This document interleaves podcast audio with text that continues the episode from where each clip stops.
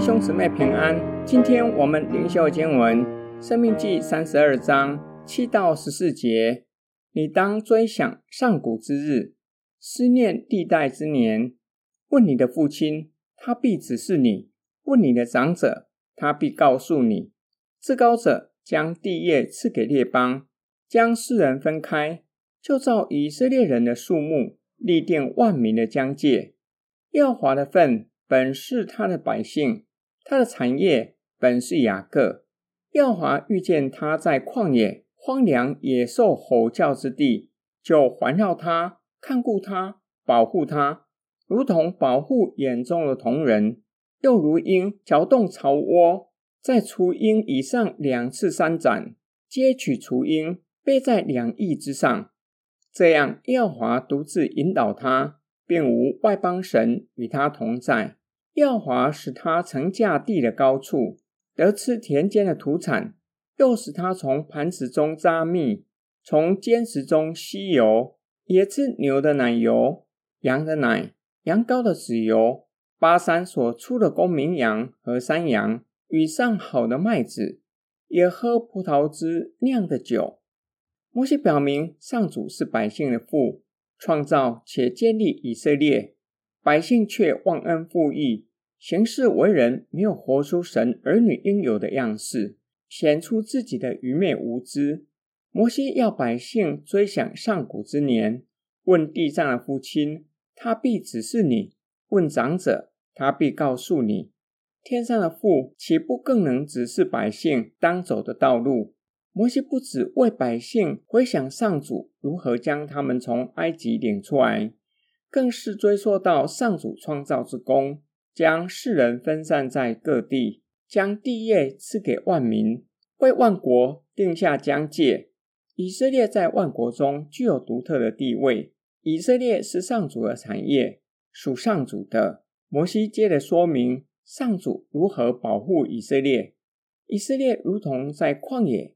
遇见野兽的动物，上主环绕、看顾、保护以色列，如同人保护自己的同人，又如同老鹰无微不至的照顾雏鹰。上主独自的引导以色列，并无其他的偶像与以色列同在，很容易让读者想到旷野漂流。上主以云柱和火柱引导百姓，与百姓同在。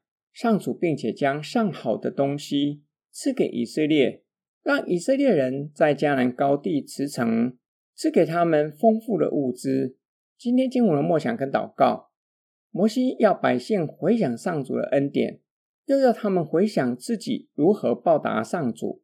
以色列能够得地为业，又蒙上帝保护与看顾。若没有上帝与他们同在，早就被列国吞吃。上帝又赐给他们丰盛的物资，蜜、油、葡萄和葡萄汁，还有牲畜。我们要回想上帝恩典，也要回想我们是如何的报答上帝。我们在地上活多久，一生走动的范围，包括出国旅游、每天吃的食物、喝的水和饮料、生活与工作的技能，岂不是从神来的吗？我们每天照三餐吃饭，诚心诚意的谢饭祷告吗？一天忙碌工作后，睡觉前是否来到神的面前感谢他？感谢神看顾保护，使我们又平安的过一天，使我们平安回到家，使我们没有遇到相当棘手的难处，即使遇到了，也是给我们够用的恩典面对。我们可能会教导孩子。